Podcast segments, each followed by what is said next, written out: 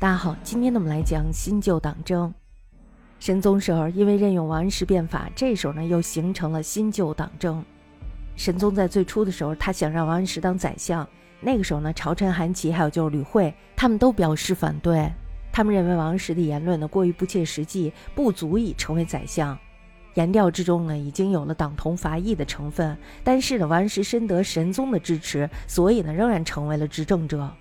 当时，有名的士大夫都与王安石合作，那么这样呢，王安石只能引用新人，形成了新党。其中呢，重要的人物有吕惠卿、曾布，还有就是张纯等人。反对的旧党呢，有富弼、韩琦，还有就是欧阳修、吕公著、吕惠、司马光、范纯仁、苏轼等人。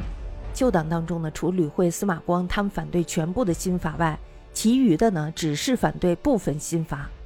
王安石呢，在实行新政的时候，旧党呢这时候都遭到了贬斥，还有就是隐退。但是大家知道，他们是随时随地利用一切的机会来攻击新党。新党得势呢，是在神宗时代。王安石大家知道，他虽然是一度的被罢相，但是呢，仍然是吕惠卿等新党执政。王安石入相后，又一度被罢相，但是呢，在神宗之时，新法始终能够得到推行。公元一千零八十五年，神宗死了。哲宗呢，这时候就继立了，年仅十岁。那么这时候呢，就由太皇太后高氏主政。他呢，大家知道是旧党的支持者，司马光呢被任以要职。旧党呢，这时候就逐渐的得势。旧党得势之后呢，就开始废除新法，比如说像保甲法、宝马法、市场、方田均税等法均被停止。公元一千零八十六年，司马光还有就是吕公著他们为相，新法呢这时候就被全部推翻。当时大家知道，苏轼、范纯仁他们呢都反对禁废新法，他们认为呢其中应有可以保留之法，比如说像木役法，这个呢就得到了百姓的拥护。但是呢，司马光他不听，为什么呀？大家知道，这个时候其实是有个人成见在里边的。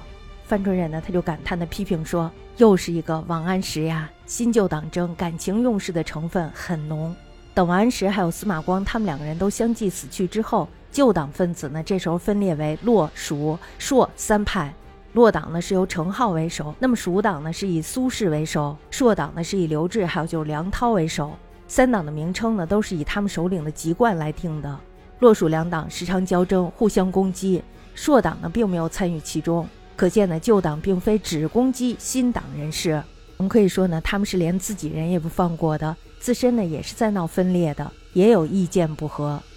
太皇太后高氏时代是旧党得势，即所谓的元佑旧党。那么在公元一千零九十三年的时候，高氏呢死了，这时候呢哲宗亲政，旧党呢这时候也就必然的失去了支持者，新党呢又再度得势，以张纯为相，恢复了一部分的新法，其余的新党重要分子，比如说像吕惠卿、曾布，还有就是蔡京等人都身居高位，这个呢就是即所谓的少省新党，他们呢这时候对于旧党开始大加报复。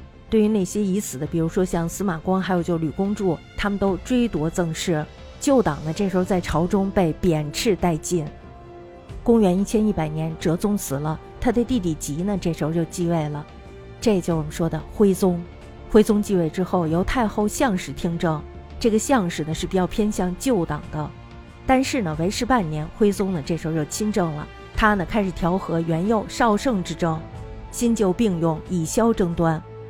徽宗呢，并且特别的改元为建中靖国，为什么呀？这就是指两用中之意，以旧党韩忠、新党曾布二人并相。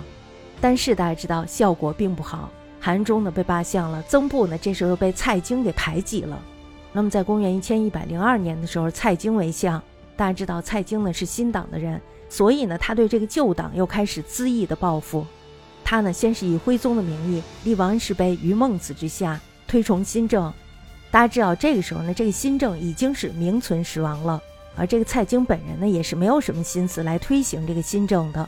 那么他推行新政的主要目的是什么呀？就无非是为了把它当做政争的工具而已。又将这个旧党的重要分子一百二十人列为奸党。然后大家知道更恐怖的是，他立了党人碑于端礼门，并且呢将之遍历全国州县。那么直到公元一千一百零六年的时候。徽宗纳谏，这时候呢才废除了党人碑。蔡京大家知道也因此被罢相。但是呢，蔡京他不是一般人，他非常的能够投徽宗所好，聚敛奢靡，挥金如土，引导徽宗这个艺术天才大家知道徽宗他是国史上一流的书画家，来挥霍历朝的积蓄，所以呢，徽宗对蔡京是非常的宠眷。那么在十年间呢，蔡京三度被罢相，但是呢，都能再复起。北宋的政治风气呢，这时候大坏，只有新党和旧党之争，根本谈不到新法与旧法的异同了。也就说呢，这时候只是两派人的争斗，而没有什么新法与旧法的争斗。